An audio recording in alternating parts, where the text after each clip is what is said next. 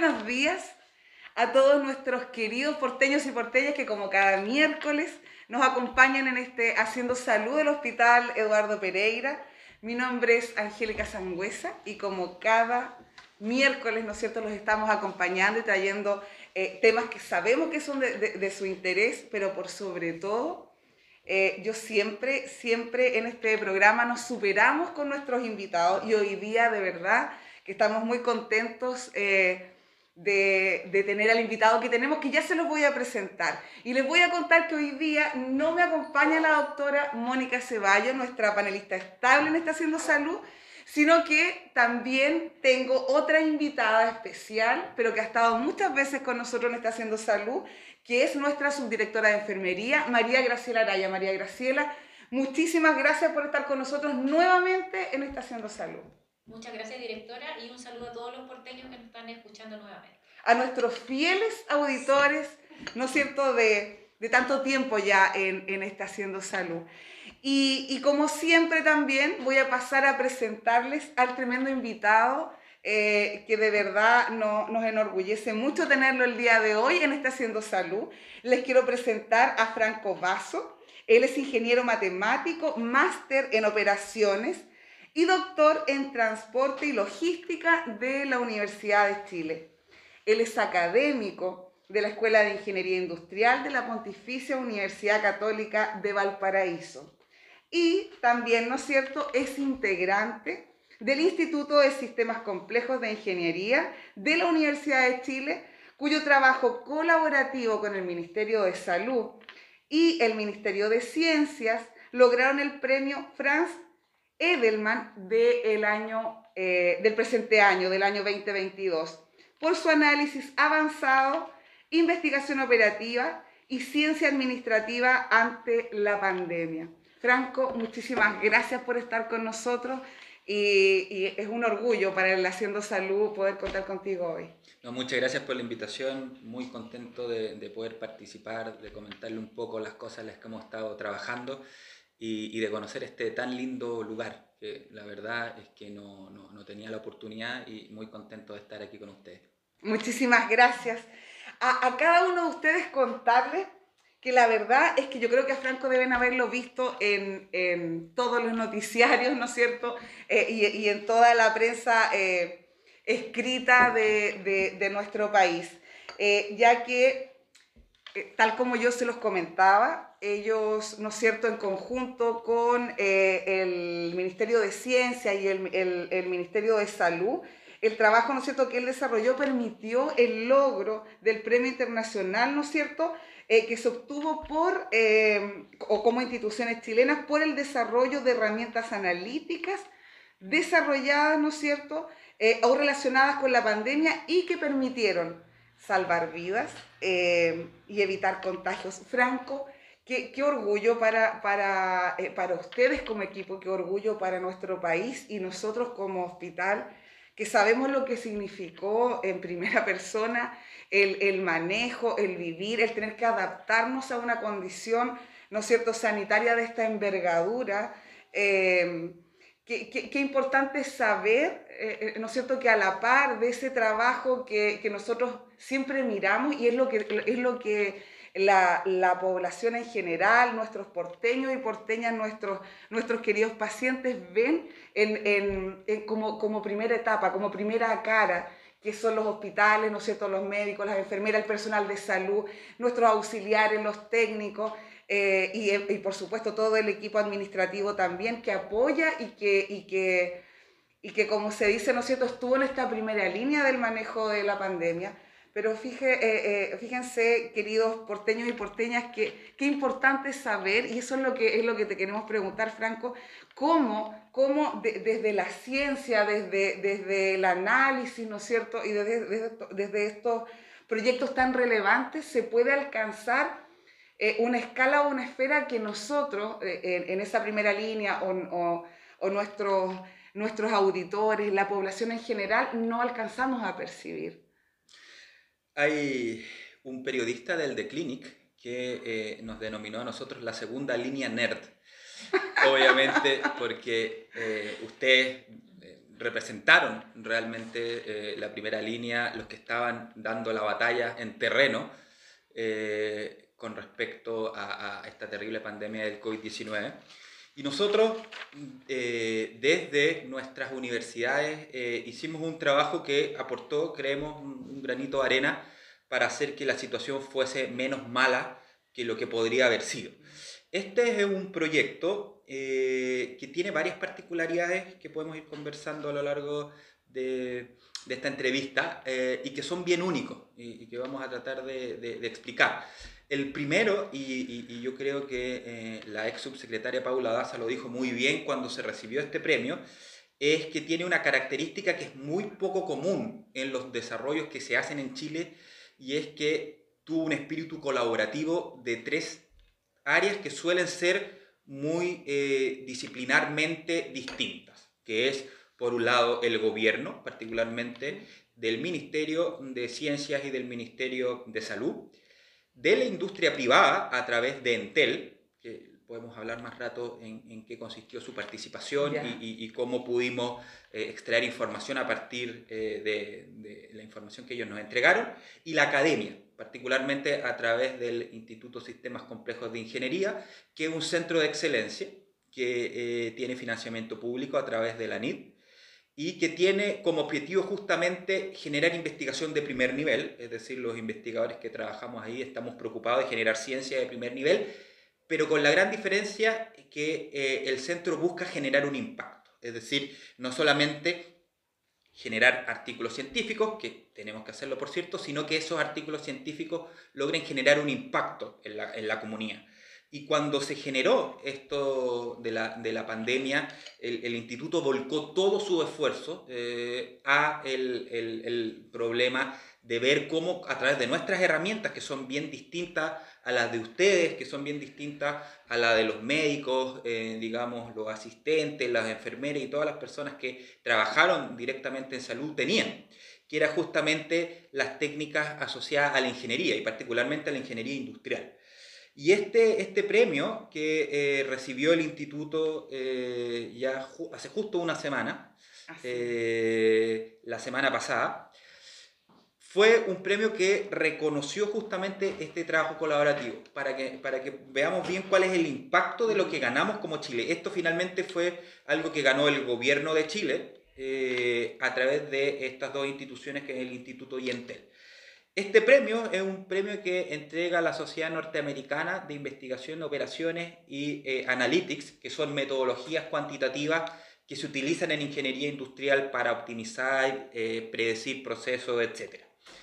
Este es el premio más grande que existe en esa área. Es realmente como el, premio Nobel de la investigación de operaciones.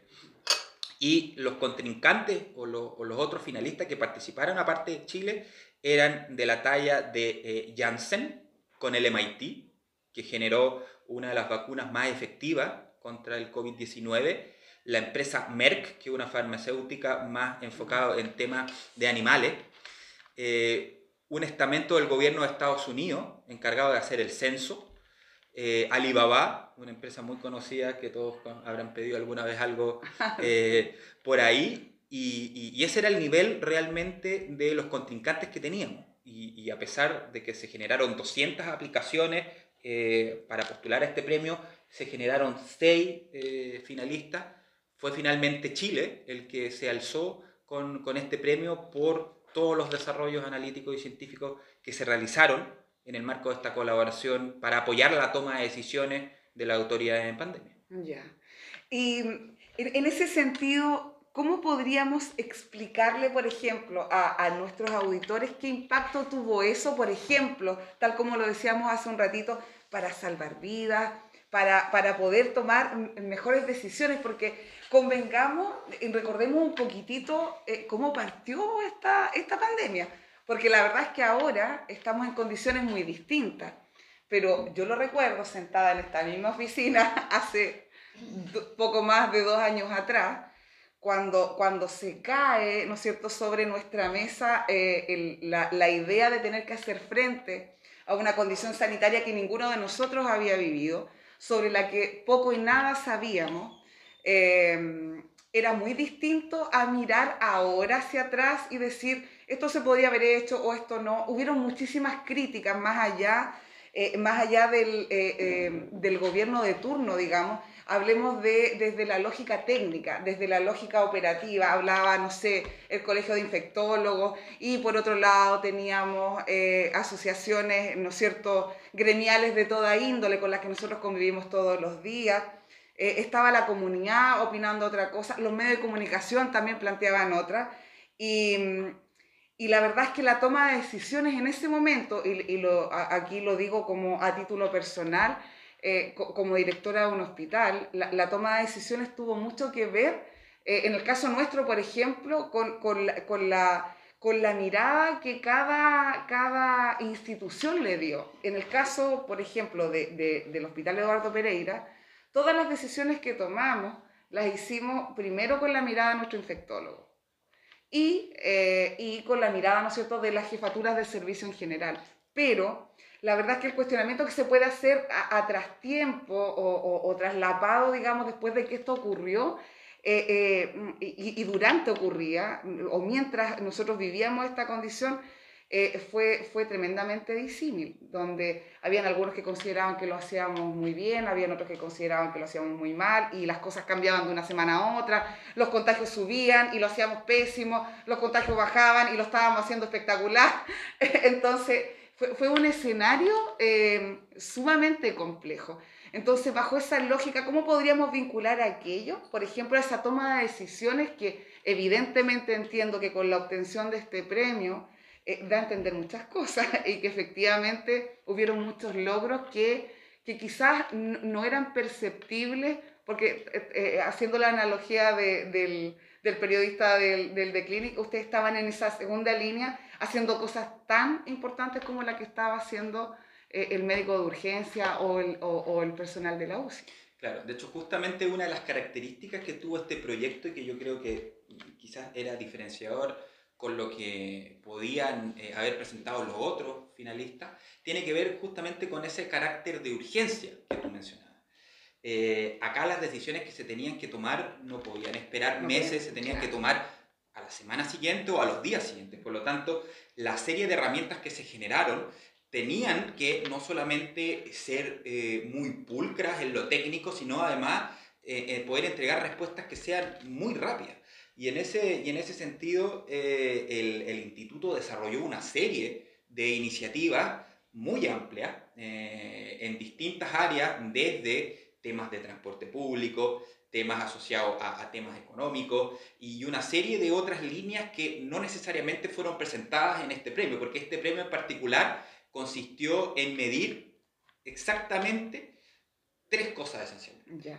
Lo primero cuál es eh, la disminución en costos asociada a las políticas que se generaron. Lo segundo, cuál es eh, la disminución en términos de infectados y de utilización de camas UCI. Y tercero, y lo más relevante, cuántos muertos dejaron de eh, ocurrir debido a las metodologías que se generaron. Nosotros trabajamos en cuatro líneas de investigación y que iban ocurriendo a medida que iban naciendo las necesidades de las autoridades, es decir, ninguna de estas líneas fue porque a nosotros se nos ocurrió empezar a trabajar en esto, sino porque había una necesidad por parte de las autoridades. La primera, y es en la cual yo estuve más involucrado, tiene que ver con la medición de la movilidad. A medida que eh, se generaron las primeras cuarentenas, eh, Chile decidió adoptar la eh, política de tener cuarentenas dinámicas. Es decir, a veces algunas comunas estaban en cuarentena y a veces no. Y, y, y, la pregunta de, bueno, ¿qué comuna va a estar en cuarentena o no? Es algo que no era tan obvio de decidir, porque lo primero que uno podría pensar es, mira, lo vamos a hacer con el número de contagios, ¿cierto? Es decir, mira, si hay demasiado contagio acá, cerramos. Cerramos. Pero esa era una sola de las variables, porque el tipo de resultado y que las autoridades, Mañalich lo dijo alguna vez de manera muy descarnada, fue muy criticado por eso, de hecho, que no tenían una sensación de la realidad de realmente cuál era la situación de este país, en términos de varias variables eh, eh, económicas, pero entre ellas eh, el tema del hacinamiento, el tema de la profunda desigualdad eh, el tema del, del, hambre. Develó una serie de otras condicionantes. Exactamente. Y este, este tipo de información que nosotros entregábamos permitía que las autoridades puedan ir haciendo decisiones eh, de manera informada. ¿Qué es lo que hacíamos nosotros y particularmente yo que estaba encargado de la región de Valparaíso? Nosotros tenemos información de las antenas de celulares de Entel, que nos entregó información anonimizada de eh, la, la triangulación que se genera cuando yo conecto mi celular a cualquier aplicación de internet o llamo por teléfono o hago cualquier actividad. Para poder realizar esa actividad, el celular se conecta con varias antenas que son las más cercanas.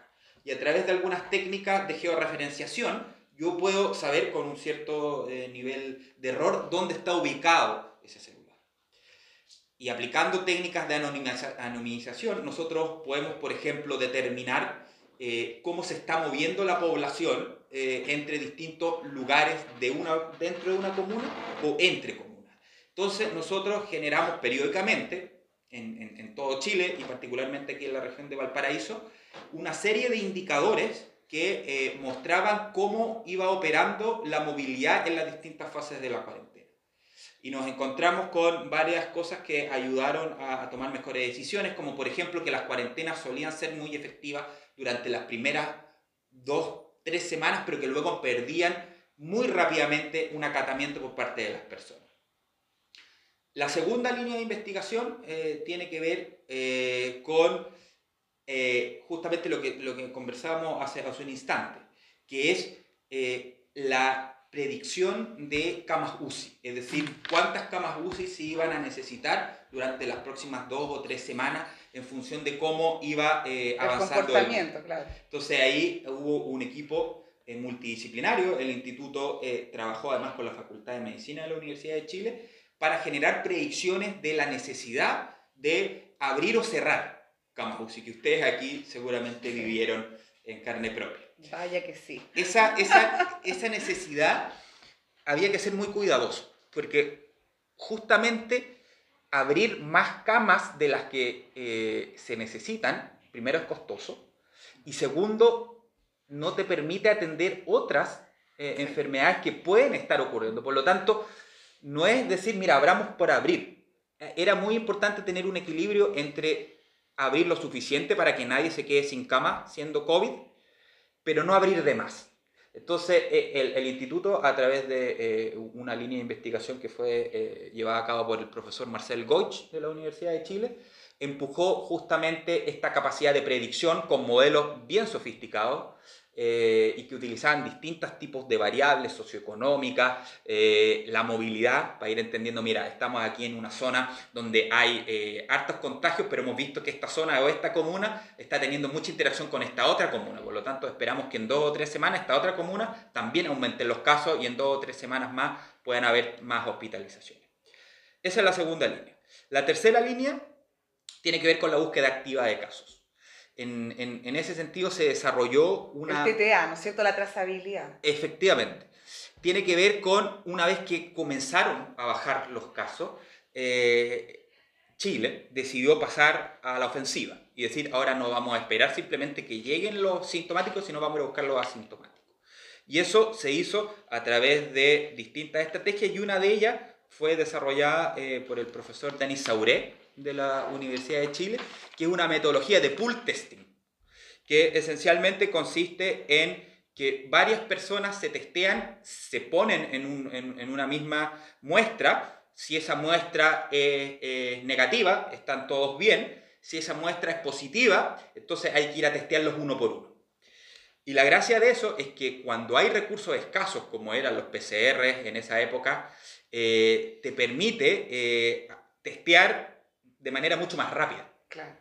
Y así se permitió mejorar y ser capaz de encontrar mucho más asintomáticos, además buscando en aquellos lugares donde había una mayor probabilidad de poder encontrar un caso activo. Porque la, la, línea que, que, desarrolló Denis Sauré con otros investigadores permitía no solamente hacer estos pool testing, sino además eh, escoger los lugares donde había una mayor probabilidad de encontrar a, a gente asintomática y por lo tanto pillas a más gente y si esas personas que eran asintomáticos pueden cuidarse evitan primero enfermarse ellos porque se pueden cuidar, pero también al hacer su cuarentena evitan que otros... Claro, los aíslas para que no contagie al resto. Claro. Y la última línea eh, tiene que ver con la vacuna. Una vez que se decidió y se empezó a, a avanzar en temas de, de vacunación, Chile tenía algunas características bien particulares y era que había sido uno de los primeros países en avanzar tan rápido en la vacunación y particularmente con la vacuna Sinovac, que en, los países, digamos, eh, más desarrollados, donde se genera la ciencia más avanzada, Estados Unidos, Europa, no era la vacuna que ellos estaban utilizando. Por lo tanto, no había tan información con respecto a, por ejemplo, cuál era la duración de la inmunidad. Y en ese sentido, una línea de investigación que desarrolló el doctor Miguel O'Ryan, de la eh, Facultad de Medicina de la Universidad de Chile, justamente tuvo que ver con eh, comparar a través de eh, test cuál era la eh, inmunidad y por cuánto tiempo se mantenía esa, esa inmunidad durante el tiempo. Y, y, lo que se observó es que tanto la vacuna Pfizer, que era la otra vacuna que se estaba administrando en ese minuto en, en Chile, como la vacuna Sinovac generaban buenos niveles de inmunidad, pero la eh, Sinovac disminuía más rápido que la de Pfizer. Por lo tanto, esa información que se generó y que fue publicado en, en, en la revista The Lancet permitió apurar la eh, tercera dosis, dada esa evidencia, claro. y hacerlo bastante antes que lo que lo empezaron a hacer los otros. Eh, y por lo tanto, el conjunto de estas medidas, de estas cuatro líneas de investigación, eh, se cuantificó en este, en este concurso y se llegó a la conclusión de que siendo muy conservadores, es decir, el mínimo de, de, de, de, las cifras que se pueden haber obtenido, se salvaron cerca de 3.000 vidas solamente por el efecto de esta, esta, claro. esta investigación, sin considerar el resto de las otras cosas que hizo bien Chile. Es decir, si es que esta tecnología que utilizaron estadística avanzada, técnicas de machine learning, eh, modelos de optimización, eh, que son técnicas clásicas de investigación de operaciones, sin esta intervención que generó el Instituto de Sistemas Complejos de Ingeniería, habrían habido 3.000 muertos más en pandemia wow. de los que ya tuvimos.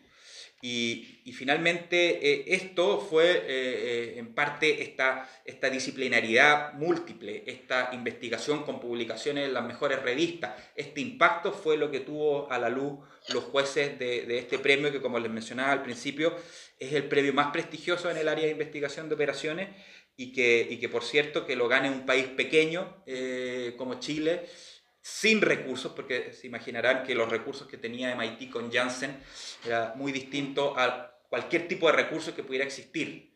Y, y, y particularmente en este caso, eh, es evidentemente un honor, y es un honor no solamente para el instituto, sino es un honor para Chile completo, porque justamente de esto, esto se trata de una colaboración. Es decir, este premio no se hubiese logrado si es que las autoridades que estaban eh, en su minuto no hubiesen decidido apostar por utilizar herramientas analíticas. No se hubiese logrado si Entel no nos hubiese facilitado los datos para claro. hacer los análisis de movilidad. Y no se hubiese logrado si es que los científicos no se hubiesen volcado a trabajar en eso. Por lo tanto, realmente es un trabajo eh, amplio entre distintas partes y que generó un impacto que debiese a todos nosotros como, como chilenos tenernos muy contentos. Súper orgulloso. Y, yo, mientras conversaba, Franco, yo, yo pensaba eh, lo, que genera, lo que genera la falta de información. Porque yo ahora trato de retrotraerme y, recordar lo que significaba en ese momento eh, los análisis que las personas común y corriente que nosotros eh, escuchábamos, por ejemplo, de nuestros pacientes o, o, de mucha gente que nos preguntaba, oiga, ¿y qué le parece a usted? ¿Iremos a salir de cuarentena? ¿Iremos a entrar a, fase, iremos a pasar a fase 3? ¿Iremos a pasar a fase 2? Etcétera. Y, la verdad es que eh, escuchar o darse cuenta, y bueno, y el comentario más habitual, eh, y me imagino María Graciela que te pasaba lo mismo, que era apuesto la gente hacía una serie de conjeturas. Apuesto que tales y tales cosas fueron las que tuvieron en consideración para tomar esta decisión o para tomar esta medida. Seguro que debido a que pasó tal cosa, dentro, ¿no es cierto?, de, de, de, de la estructura personal de, de, cada individuo y de en qué lugar, ¿no es cierto?, se encontraba de, en respecto a una toma de decisión cualquiera, er, era su análisis o su, eh, em, eh, la forma en la que la proyectaba. Pero la verdad es que escuchándote es, realmente impresionante saber en base a, a, qué, a qué, altura de, de, de, manejo de datos, de análisis, de, de evidencia científica, se tomaron decisiones que si uno mira las cosas en perspectiva, eh, cambiaron, por ejemplo, la vida de, eh, eh, repito lo que tú bien dijiste, de manera muy conservadora, solo 3.000 personas, que, que evidente, de manera conservadora. Y 3.000 familias. Entonces, eh, y vuelvo a insistir, y eso desde una lógica conservadora, pero todos sabemos que una persona que no esté en una casa, eh, eh, eh, y ni Dios lo quiera a quien ello le ocurra, la verdad es que poco y nada le importa que le pasen los 2.999 restantes. Y si eso lo multiplicamos por 3.000 de manera, de manera vuelvo a insistir y utilizando tus mismas palabras, conservadora, es, es realmente impresionante. Es de, de verdad que estoy espero de verdad, yo siento que muchos de, eh, eh, tenemos auditores muy, muy fieles en este Haciendo Salud y creo que, que después de todo lo que hemos vivido, eh, Franco, después de todo lo que ha sido este proceso, en que lo hemos vivido en conjunto con todos nuestros porteños y porteñas, nuestros auditores, diciéndoles cómo lo hacemos en materia, por ejemplo, de salud mental, cuál es el impacto que tuvo para la movilidad, cuídese, use la mascarilla, en fin. Eh, llegar, llegar a este haciendo salud es, es de verdad que resulta sumamente, sumamente impresionante. Sí, y yo creo que justamente una de, la, de, las cosas que tuvo esta visita a Houston, esto se entregó la semana pasada en Houston, contó con eh, la comitiva oficial, con la presencia del director del Instituto de Sistemas Complejos de Ingeniería, Leonardo Basso, con eh, Andrés Kuf, ex ministro de Ciencia, y Paula Daza, ex subsecretaria de Salud.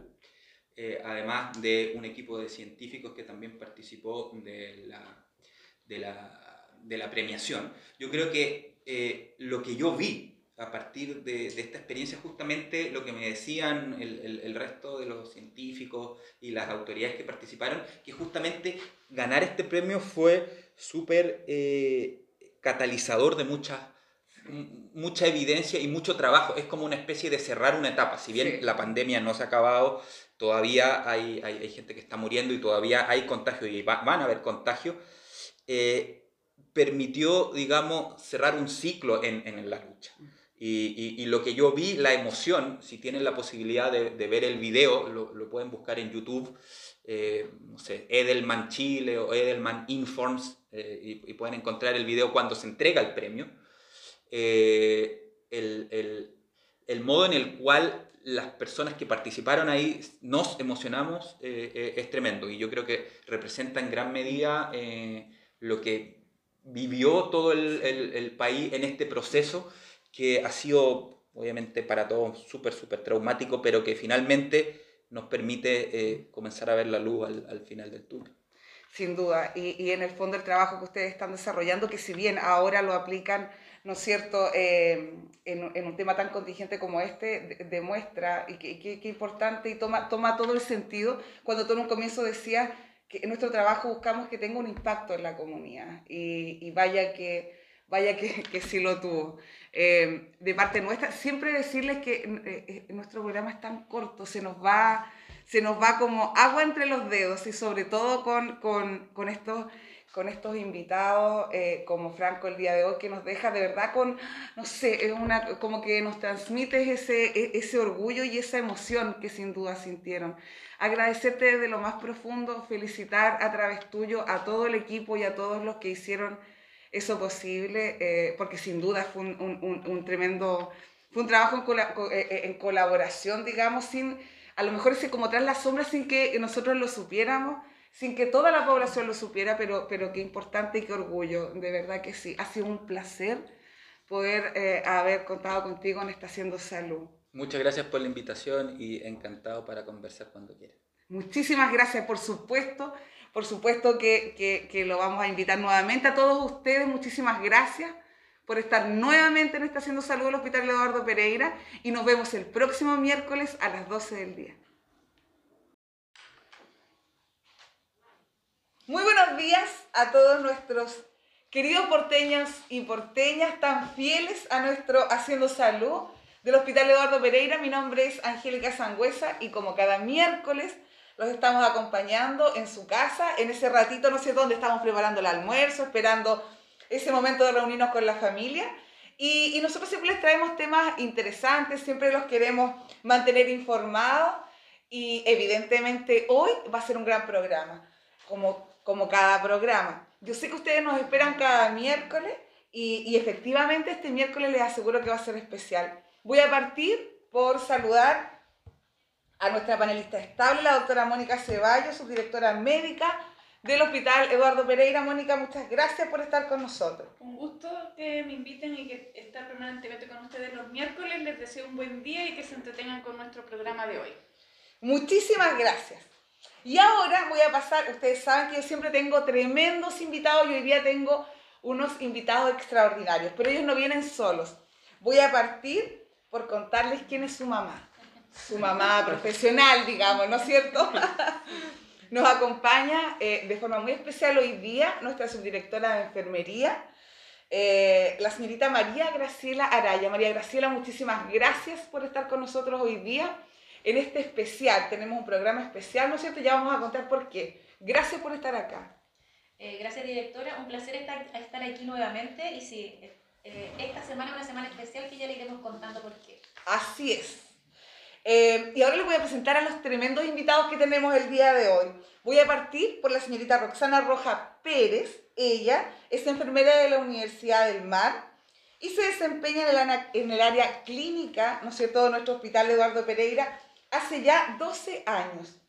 Comenzó en el Policlínico Prequirúrgico en el año 2015, donde estuvo por dos años.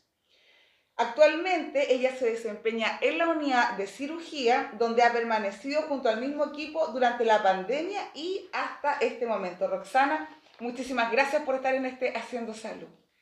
Muchas gracias. Eh, bueno, muy buenos días. Eh, estamos aquí reunidos. Doy las gracias a la señorita directora, a nuestra eh, subdirectora de enfermera, eh, la señora María Graciela. María Graciela, eh, nuestra subdirectora, la señorita, a todos aquí presentes, nuestros colegas. Tenemos una semana muy especial y nos vamos a ir contando en el transcurso de la entrevista. Muchas gracias, Muchas gracias. Roxana. Pero Roxana no viene sola, viene también con otro tremendo invitado, que es el señor Kevin Callens Padilla. Él es enfermero titulado de la Universidad Andrés Bello y llegó a nuestro hospital en junio del año 2018 a trabajar con pacientes ambulatorios. Al poco tiempo se trasladó a Pabellón, donde permaneció por dos años y desde la pandemia ha estado a cargo de los servicios de cardiovascular y esterilización, donde se desempeña actualmente. Kevin, muchísimas gracias por estar también en Estación de Salud. Muchas gracias a ustedes, directora, por la invitación. Muchas gracias a todos acá los presentes. Va a ser una semana especial para nosotros, así que ahí les vamos a ir contando todos los detalles de lo que se viene. Están ansiosos, como ustedes ven, de contarles qué pasa esta semana y yo sé que ustedes están pensando, bueno, ¿y qué pasa esta semana? Esta semana les voy a contar, ¿no es cierto?, que eh, el 12 de mayo, es decir, el día de mañana, se celebra el Día Internacional de la Enfermería. Este día, sin duda, para todo el ámbito público de salud y también para el privado, la profesión, eh, y lo conversábamos un poquitito antes, ¿no es cierto?, de partir con nuestro programa, es, es una profesión, es una especialidad del área, ¿no es cierto?, eh, clínica, que sin duda tiene muchos más ribetes de los que evidentemente, ¿no es cierto?, a lo mejor la, la, eh, nuestros queridos radio, radioescuchas o la población en general pueda pensar. El, la enfermería, además del cuidado, ¿no es cierto?, de, de, esta gestión del cuidado, como nosotros siempre la nombramos, tiene además mucha, eh, muchos ribetes, sobre todo en el ámbito de la gestión y también en, en cargos absolutamente directivos y de toma de decisión porque involucra todo el proceso, ¿no es cierto?, del paciente y efectivamente ahí son ustedes quien, quienes nos van a, interiorizar, ¿no es cierto?, más en el tema. Pero fíjense que eh, para el Día de la Enfermería del año 2022, es decir, para este año, eh, a nivel mundial, el lema o el tema a tratar, ¿no es cierto?, para el área de enfermería es enfermería, una voz para liderar, invertir en enfermería y respetar, ¿no es cierto?, los derechos para garantizar la salud global. ¿Qué, qué, qué lema y qué tema, ¿no es cierto?, eh, más importante. Yo creo que a nadie le cabe duda eh, el tremendo rol que cumplen dentro de los establecimientos de salud, sea este público o privado, pero específicamente me gustaría eh, poder relevar un poquitito y contar eh, desde, desde, la propia mirada, desde cómo les ha tocado a ustedes. Por ejemplo, eh, Roxana, en el área de, de cirugía, nosotros sufrimos grandes cambios dentro de, la, de este proceso de, de, pandemia. Y por otra parte, Kevin, en servicios tan importantes como, como, perdón, como pabellón, donde dicho sea de paso, también tenemos que contar que eh, nuestro establecimiento no dejó, ¿no es cierto?, en ningún momento de realizar aquellas intervenciones quirúrgicas de urgencia, eh, atendimos todas las GES, aquellas oncológicas que no eran GES, por lo tanto, la forma en la que se vivió desde, desde cómo, cómo enfermería pudo contener, ¿no es cierto?, y, y, y ejercer procesos sin duda de liderazgo donde hubo que adecuar la organización. Hoy en día el Hospital Eduardo Pereira no es el mismo que era ¿no es cierto?, previo a, a, la pandemia y me imagino que es lo que le ocurrió a la mayoría, por no decir a la totalidad de los establecimientos de salud. Entonces, me gustaría que pudiésemos contar experiencias respecto a aquello, cómo lo han vivido. María Graciela, partamos contigo de, desde, desde, mm, yo sé que eh, eh, sin duda fue un tremendo desafío para toda la institución, pero nos gustaría que nos contara en, en, esta semana, ¿no es cierto?, que es especial, eh, para ustedes, ¿cómo, cómo se vivió, cuál fue la mirada de eh, la subdirección de enfermería, pensando no solo en la subdirectora en este caso, sino que eh, en una subdirectora que es parte de un gran equipo de, de enfermería, eh, cómo vivió, cómo, cómo se levantó, cómo se pensó, cómo se estructuró, ¿no es cierto?, eh, al alero de, de, esta condición sanitaria. Eh, bueno, antes de contestar esa pregunta, eh, como un dato general y para el que nos para quienes nos escuchan, el 12 de mayo se celebra porque ese día nació Florence Nightingale en el 1820 en Inglaterra y se le considera ella la primera, la primera fundadora de la enfermería profesional. Por eso es que mañana nosotros celebramos nuestro día. Eh, enfocándonos en el tema de pandemia y mirándolo como equipo y eh, como subdirección, una subdirección no es una persona, sino que somos un equipo completo. Eh, y si podemos destacar algo de todos los enfermeros, independiente de la formación de su universidad, es que nosotros estamos formados en gestión. Gestionamos una sala con pacientes, podemos gestionar un hospital, podemos gestionar un área administrativa, podemos gestionar un servicio de diálisis. Nuestra formación, y la tenemos grabada, es la gestión y los procesos de atención de enfermería hacia los pacientes. De donde estemos vamos a impactar en el resultado de la atención de calidad y segura para los pacientes. En este hospital, como ya lo hemos nombrado en otros programas, eh, yo también he estado, no tanto hospitales, estuve en este, en la privado, eh, años atrás, pero este hospital se caracteriza por tener un ambiente muy familiar. Aquí nosotros podemos conversar las cosas, aquí todo se conversa. Y yo creo que esa fue la mirada de poder abordar la pandemia en esta institución. Conversar, poder mirar la jefatura, eh, los mejores talentos de los profesionales, dónde iban a aportar donde no íbamos a generar un estrés mayor. Y yo creo que esa fue una muy buena estrategia y, y nos dio buenos resultados. Poder mover a los profesionales, por ejemplo, Kevin estaba en un área pabellón y él se mueve a un área que era ambulatoria, porque necesitamos en ese momento eh, poder disponer de mayor camas de dotación, por lo tanto él se hace cargo en el proceso. Eh, tuvimos muchos funcionarios que se fueron a grupo de riesgo por diferentes razones, por ejemplo, Kevin de nuevo asume una subrogancia de esterilización, ¿Y eso qué significa? Que tiene las competencias, así como él, muchos profesionales, los supervisoras, pero además tienen el compromiso. Porque como digo yo, están acá presentes. Eh, tomaron el compromiso y el desafío profesional de asumir nuevas funciones en pro de poder resolver, dar atención a los pacientes, teniendo no siempre las competencias necesarias, que fue que se trabajó en el camino, pero así también la Roxana, por ejemplo, el servicio. O sea, yo creo que a lo mejor la preparación, las competencias, yo creo que sí. Sí, sí, es que hay competencias que son súper específicas. Por ejemplo, yo no he trabajado nunca en una esterilización y si mañana voy eh, haré las gestionaré, pero a lo técnico, yo por ejemplo no voy a ir, no sé, específicamente, o si entro a pabellón, uno se va especializando. Claro. La enfermería tiene la gracia que uno se va especializando en ciertas cosas y se hace más fuerte.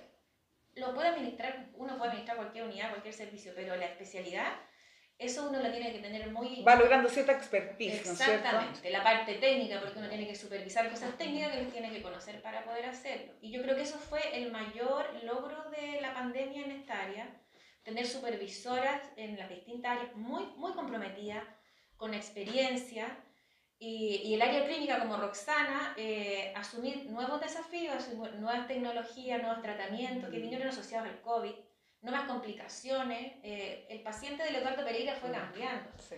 Roxana, y eh, eh, en torno a aquello, ¿cómo se vivió desde la lógica, por ejemplo, del área de hospitalizados, que evidentemente es una de las, está absolutamente asociado a nuestra área estratégica, por ejemplo, como lo es Pabellón, nosotros estamos definidos dentro de la red del Servicio de Salud al Paraíso San Antonio como el hospital que se encarga de la cirugía electiva, por ejemplo. Eh, la- la- el, el ingreso de pacientes del Hospital Carlos Van que nosotros tenemos representa el 60% de la ocupación de nuestras camas, no, no es menor.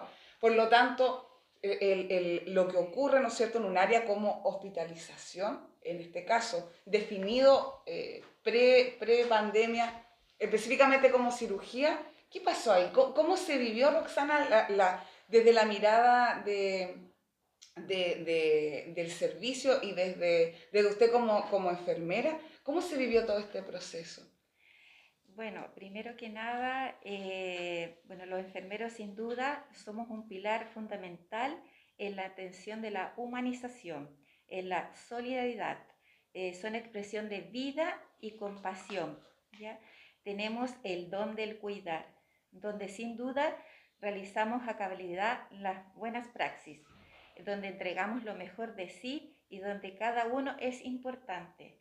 Y donde cada uno es importante también realizamos ciertas actividades y apoyadas por nuestras supervisoras, supervisadas por ellas, guiadas por ella.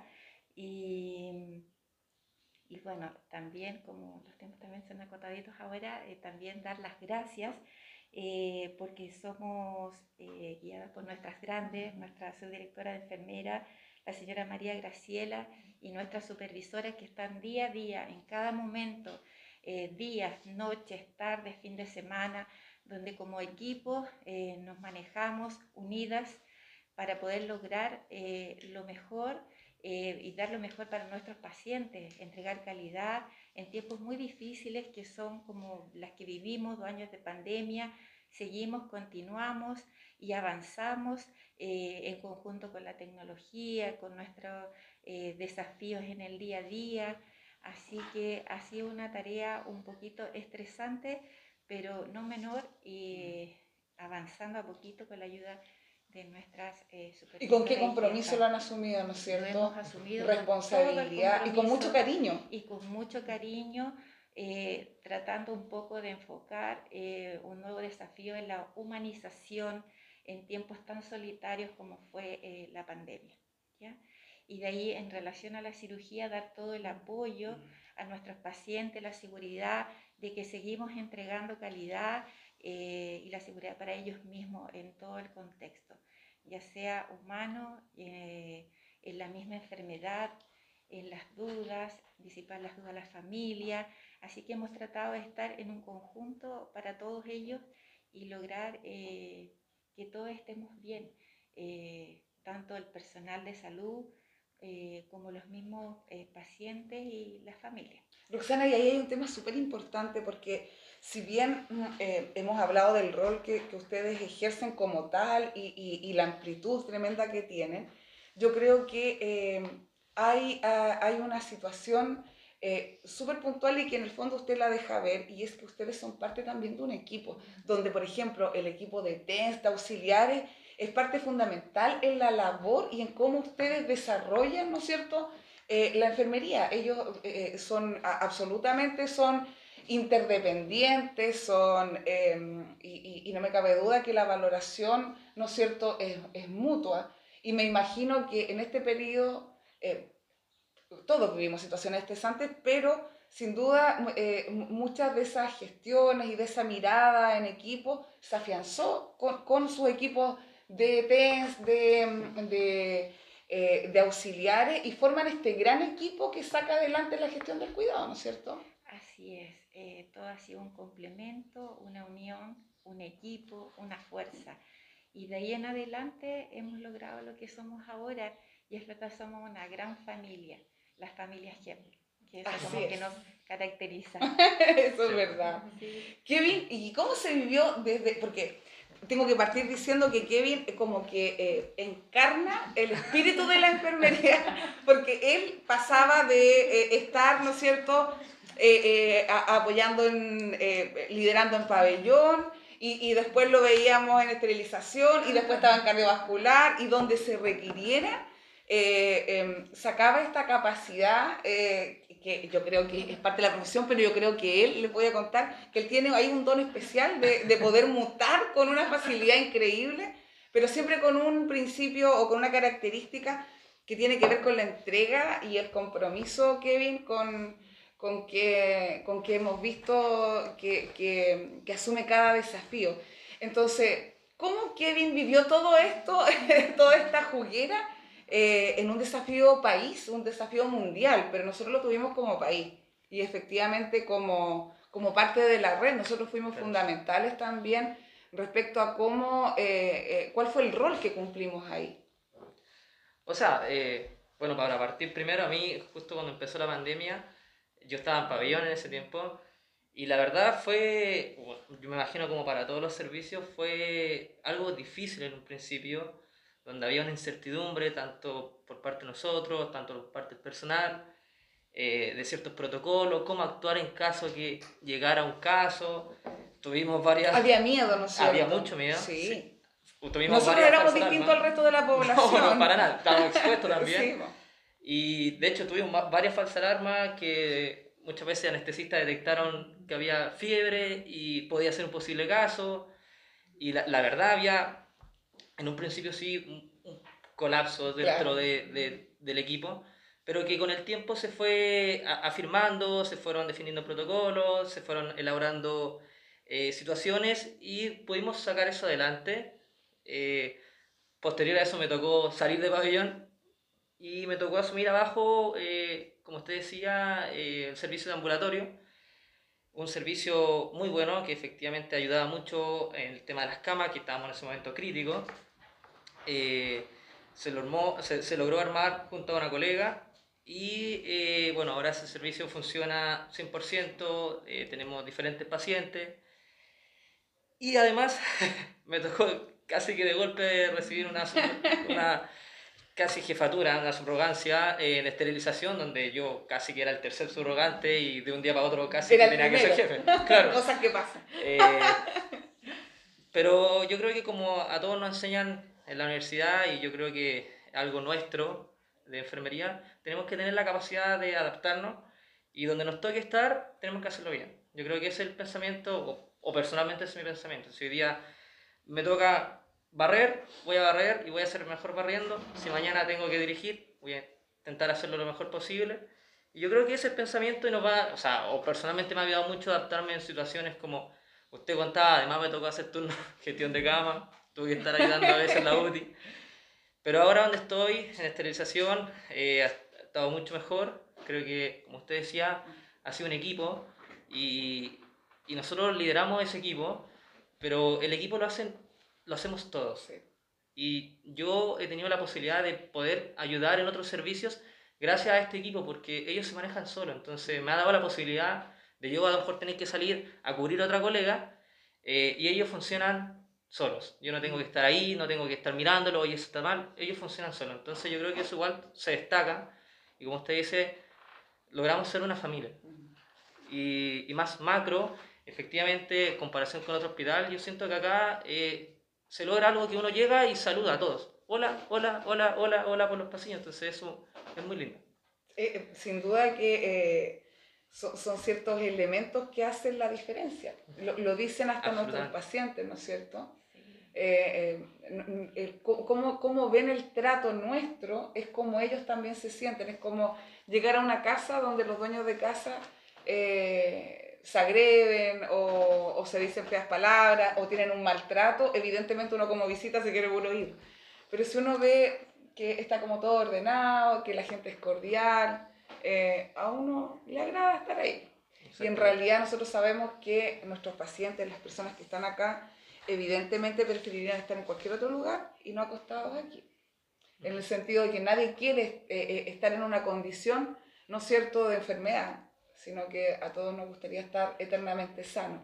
Por lo tanto, si hay que, hay que pasar, ¿no es cierto?, por, por, por ese, por ese momento y ojalá lograr la recuperación del estado de salud, eh, ojalá que sea en un, en un ambiente cálido, ¿no es cierto?, o donde, donde efectivamente ustedes, como bien lo dicen, todos y cada uno de esta gran familia y de este, de este equipo que mueve el estado de recuperación de un paciente, eh, trata de dar lo mejor de sí conforme a esta gran familia de la, de la que siempre hemos, hemos hablado. Mónica, eh, ustedes eh, desde, desde, la, área, desde el área médica sin duda, porque estábamos hablando del equipo, ¿no es cierto?, de, que conforma esta gestión del cuidado donde evidentemente la cercanía y la, eh, la, trazabilidad de, de, esa gestión del cuidado desde enfermería a los TENS y, y, los auxiliares es absolutamente directa. Pero también ocurre entre el equipo médico y el equipo de enfermería. ¿Cómo, cómo, cómo se ha dado eh, históricamente ¿no es cierto? E, ese trabajo entre el área médica y el área de enfermería del Hospital Eduardo Pereira? La verdad es que es diferente en cada servicio, cada, los cirujanos, los internistas, los usistas o los que gente que se encarga de críticos tienen distintas formas de relacionarse con los equipos.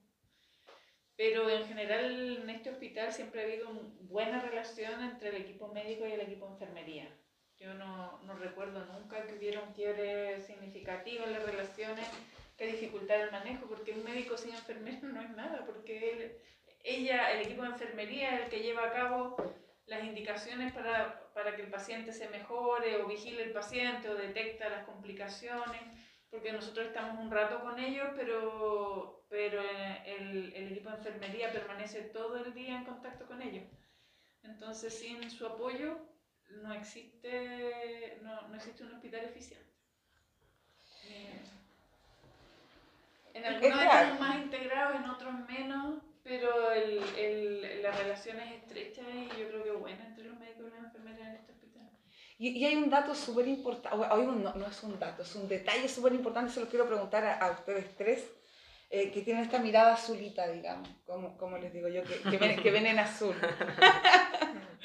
eh, la, la, eh, la, gestión del cuidado en general, o, o, el, o el, estar, ¿no es cierto?, eh, dirigiendo este equipo que busca la recuperación del estado de, salud de un paciente, requiere, ¿no es cierto?, de mucha sensibilidad, de, de ponerse en el lugar de la otra persona, de, de, leer lo que le pasa a esta otra persona, porque todos los pacientes son completamente distintos y tienen, eh, digamos, realidades completamente distintas.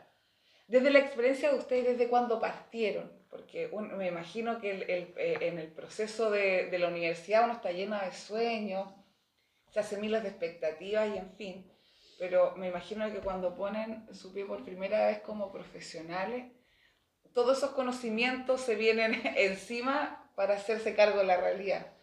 Y la realidad más importante, creo yo, más allá del procedimiento como tal o de las características técnicas o los conocimientos técnicos que ustedes poseen, está ese, ese individuo que está al, al otro lado, esa persona que está al otro lado.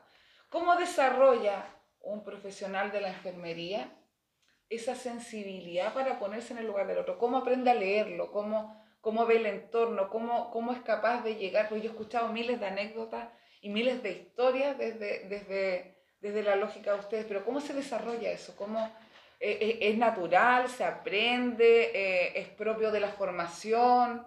¿Cómo, ¿Cómo, lo vive cada uno de ustedes?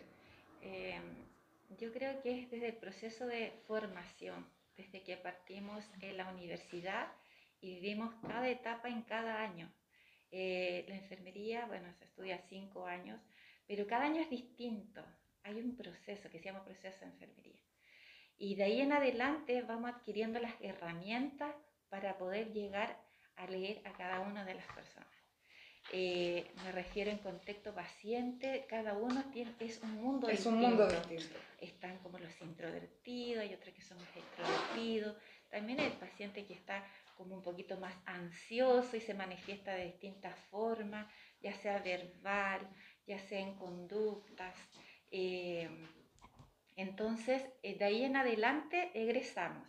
Eh, vivimos nuevas experiencias que es eh, cuando nos insertamos al mundo laboral y pasamos por el proceso también de aprendizaje, que en forma es aprendizaje y formación. Eh, como decía la señora María Graciela, si bien es cierto, nosotros estamos preparados para todo, pero ese todo también implica que son distintas unidades en un hospital. Por ejemplo, cirugía, UTI, eh, unidad renal, cirugía, esterilización, donde vamos a cumplir un rol distinto. Se parecen, pero son distintos. Eh, pero de ahí en adelante, eh, nosotros partimos con este proceso de aprendizaje laboral. Eh, y desde eso, desde la experiencia, ahí nosotros empezamos a lograr el ojo clínico, que decimos. Y desde ahí en adelante, nosotros manejamos ciertas situaciones que se vayan dando en el día a día y en el mundo de cada paciente. Yo creo que con eso nosotros partimos y evidenciamos eh, ciertos diagnósticos eh, por cada paciente, eh, por cada clínica de pacientes, Y se por van cada acomodando quiebre, como y nos vamos acomodando de acuerdo a ello. Eh, es agotador, porque como les digo, en cada persona es un mundo Claro. distinto.